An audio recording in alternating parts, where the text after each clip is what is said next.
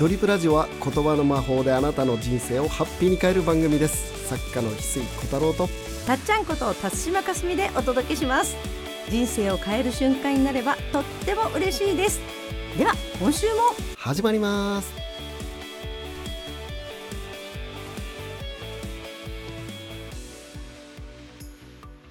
石井さん今日のお話はどんな話でしょうか？今日の話はですね、うん。テンツクマンのですね、うんうんあのお金がなかった頃の話で僕あ。感動してね、はい、まあ、映画監督を目指してね、うん。6,000万ぐらい必要だっていうことで、うん。でお金がないなかなか集まらないっていう時にちょっと生活費も苦しくなってきて、信頼できる仲間にちょっと10万円貸してくれって、ん。あのもう限界で、はい。なかなかお金もね、うん。集まらなくてもう限界なんで、うん。10万円貸してくれって友人に電話した時に、うんうん。その友人がふ止まったらしいんだよえーね。この人ならと思って。うん？この人ならと思ってうん。もう最後の最後に、最後の最後に10万円貸してくれって電話したらその受話器電話先でねはい。相手が止まって、うん。あのお前はまだ限界じゃないと思うって言われてね、うんで今こそ自分に頼れって言われたらしいんだよね。てっきり貸してもらえるかと思った最後の砦が、そう自分はもう自分で限界だって思ってていろんなところを借りてねうん。あのいろいろやってきたけどもう限界だと思って、うん自分は限界だと思って頼んだ友人が「お前はまだ限界じゃない」って、うん。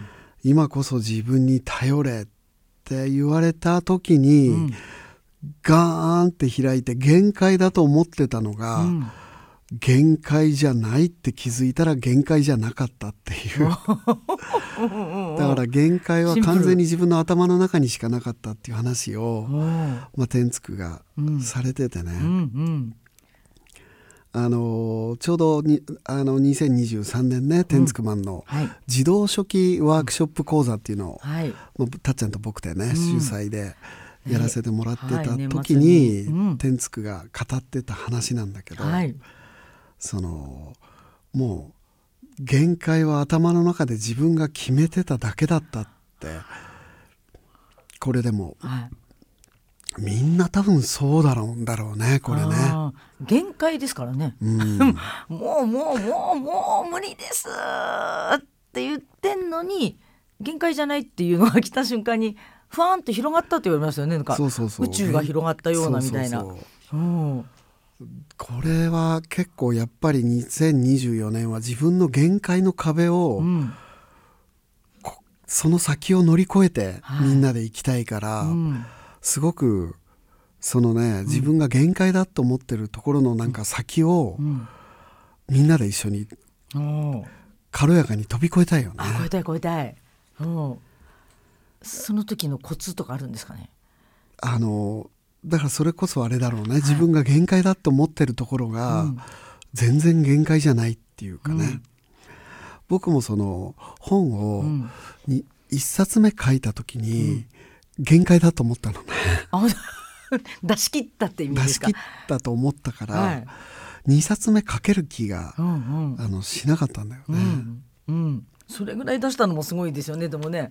もう1冊目で満足してたしこれ以上のものを作れるとも思,、うん。思えないし、うん。もう1冊で十分満足してたし、うん。2冊目作れるとも思ってなかったんだよね。はい。うん。でそんな時に編集者さんが、うん。そのあの私はもうここの出版社さんを辞めるんだ。1冊目を作ってくださった編集者さんがね、うん。まあ、ディスカバー21さんの蓮見さんという方だったんだけど、うん。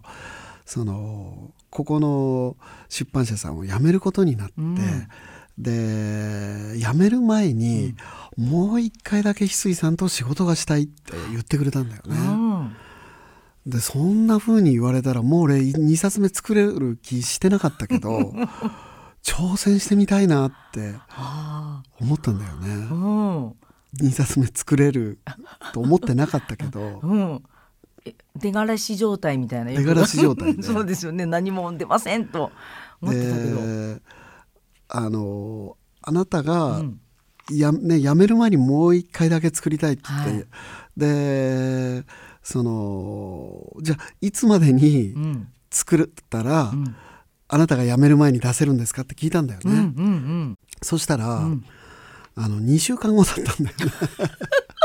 え え。2週間後までにできたら辞めるまでに。まあ本がねその完成するのってその印刷する時間もあるから、うん。そんなすぐにはできないから、うんあのもう2週間後に書き上げてくれたら、そこから印刷もするから、私が辞める前に書店さんにはい。展開するとこまで見れると、うわー。なんかう嬉しいメッセージの期限がいきなり目の前 ってそういうその。やれると思ってないのに2週間後にってなっちゃって、二段階のなんか、まあ、そのねやれると思ってないことに重なってきた感じがすごいですね。そう。で、うん。それをねあの2冊。でそれで僕がやったことっていうのは、あのお茶を買ってきて、はい。机の上に置くっていうね、はい。あのこれはその壁を越えられない時に教えてくれる一流の人のすごい考え方っていう西澤康夫さんの本の中でね、うん。これ僕がやったことがクイズにはい。なってね本に紹介されたことがあるんだけど、うんすごい。これもう本がその2週間後にね、その作れる。2週間後だったら間に合うって言われてね。はい。僕がやったことっていうのは真っ先にお茶を買ってきて机にうん。ペットボトルのお茶をはい。多いお茶を置くことだったんだよね。ね。飲んだわけではない。うんまあのの 飲みはし飲んだけど、うん。ね、それはその無茶だけど、うん。お茶があるから無茶じゃないっていう まあひな形を作ったんですよこね。れきこれひらめいたんですか？急に。ひらめいた 人間追い込まれて追い込まれた瞬間の一行動として。番最初にやったことはね、あお茶買いに行こうと思ったんですうんお茶お茶あの無茶じゃないっていう。すごい。もうどう考えても無茶だけ、無茶だけど、お茶はあるから無茶じゃないっていう、無茶じゃないんだっていうことを宇宙に宣言するために、まあ僕はペ多いお茶をは書いて机の上に置いて書き始めたんだよね。うんまあそれをねたまたま書いてって今言いましたよ。うん？おいお茶を書いてって言いまし青いお茶を置いて テーブルにねた。はい。だからもう無茶じゃないっていうのを宇宙に宣言して書き出したんだけど、うんうんうんまあこれねたまたま講演会で言ったらこの西澤康夫さんが、あのーこの講演をこの話をたまたました時に参加してくださってたようで、なんかそれがすごい、あのー胸に残ったらしいんだよね。でわざわざ壁を越えられない時に教えてくれる一流の人のすごい考え方っていうね、うん。そのイチロー選手とかはい。矢沢永吉さんとかね、はい。すごい一本当にそれこそ一流の人のすごい考え方の中に、うん僕の考え方もここれ、すごい翡翠さんはね、はいこうこういう時どうしたでしょうっていうクイズ形式になってねね一流の人確定。そうそうそうそう まあそのこの本ねすごい実は話題になって、はいどうして話題になったかって言ったら、うんあのあのねあの野球選手の、ああの あのって言います。あの有名なドジャースに入られた。はいはい。言ってください。大谷翔平選手がね、はい。キャンプでその唯一持ってった本ということで話題になった本に、うんたまたまそれ僕のエピソードをそういう感じで載せさせてもらってて。はい。でまあそんなエピソードがあるんですが、うんまあそれもね本当にその作れるとうん。思ってな自分の限界を本当に超えられたっていうかね。で結果的に2週間でできちゃったんだよね。えどういうことですか？やっぱお茶お茶効果？もうやるしかないと思ったら自分は1冊目で終わりだと思ってたら2冊目できちゃって2冊目できてからもう何冊でも書けるなって思いましたね。二冊目の扉が はいすごく大事だったあっていう。書けだって書けないと思ってたのに、うんうん。もう書けないと思ってたのに書けたから、はいあこれ一生書けちゃうなって思いましたけどねでこれから急にあの一週間でお願いしますって言われてもあ書ける？うん、まあその2週間で書き上げた本は、まあ、2冊ぐらいあるかな。ええあそんなに？はいあじゃあ、まあ、す70冊も作ってるんで。すごいですね。そっからなもうねそのな70冊も作っちゃってるんで、うわあでもそのやっぱりその限界だって思ってるの、意識が自分が作ってるだけなんだよねやっぱりね。うん。うわ石井さんこの実体験があるのは最強にかっこいいですね。本当に。一番こう語っていい人じゃないですか。その。でもあ意識が作るんだなっていうのを、西武デパートに3万円のカバンを買おうと思った時に、うん。財布の中に3万円当時なかったので、うん。買えなかったんですよね、うんうんでもその財布よくよく見たら4万ぐらい入ってたんで、うん。買えたことがあったんですよ、うんうん。でもその3万しかないと思ったから買えなかったんですね、でその時にあ実際にあっても3万しかないと思ってたら買えないんだなっていうのがすごい僕の中では残ったんですよね。本当は4万あったから買えたんだけど、うんうん。自分の中で自分の中で開かずに。3万しかないなと、うんうん。開いた時に3万円しかあ見えなかったんだ。数え間違ってたんだよね。へえ。そしたらもう3万で絶対無理だと。もう買えないなと思って買えなかったんだけど、うんうん。本当はよく数えてみたら4万円あったんで、本当は買えたけど3万円しかないと思っちゃったからはい買えなかったんだよね。そう思っちゃったら、実際は4万あっても、うん。3万しかないと思ってたらうん。3万円のバッグって買えないんだよね。はい。こういうことが日常にも実はあると思い込んでる。そう、ね、決めつけてる、だから、うん。自分の限界を自分で作ってたっていうことを、うんまあ、これは誰にの人生も完全にそうだと思うので、うんうん。あのそのなんか挑戦して、ん。ダメだった人っていうのは、うん。しダメだった時1回目で諦めるって決めてる人は1回で諦めるし、うん。2回目までやるって決めてる人はうん。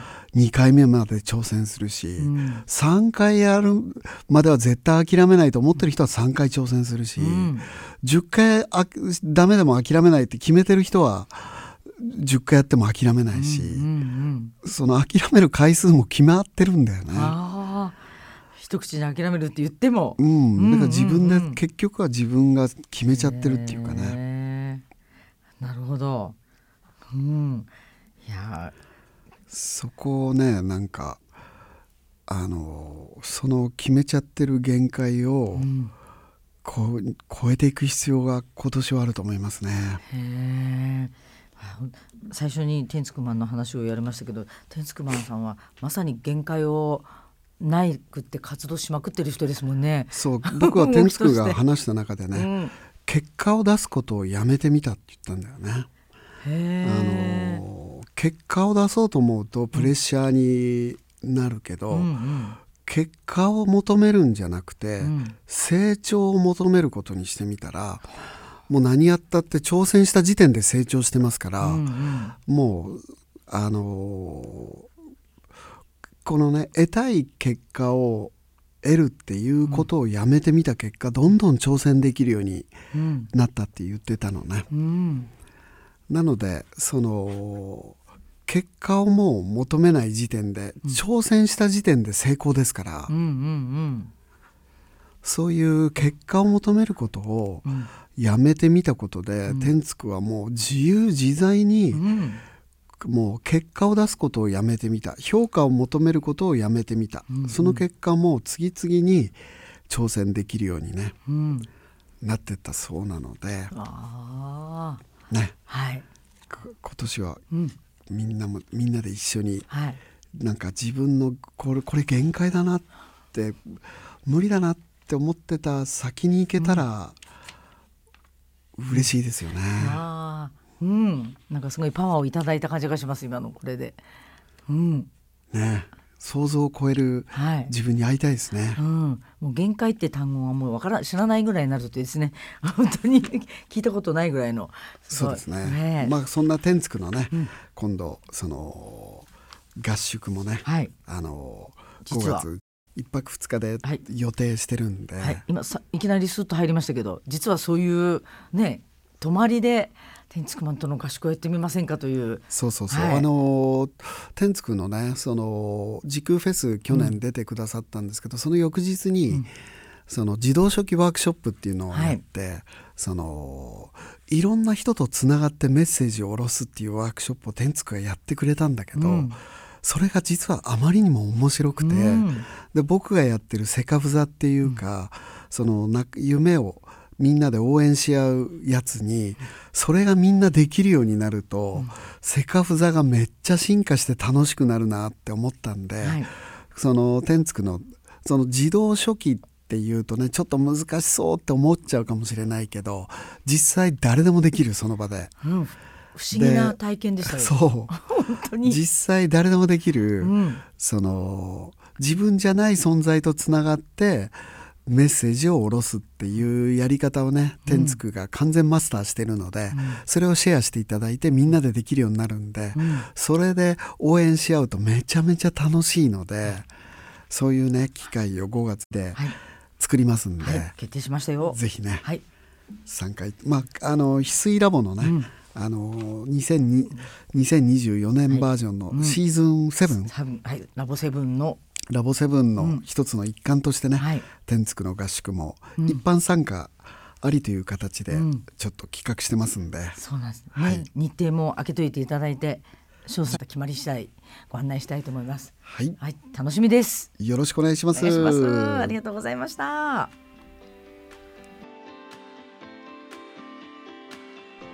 この星が銀河一楽しいドリームプラネットになるために日本の精神性を100年進化させたいそのためにお送りしているドリプラジオ。あなたの心にそっと寄り添えるラジオになりたいです。大切なお友達にも紹介してもらえたら嬉しいです。翡翠小太郎と。たっちゃんでした。また来週。会いましょう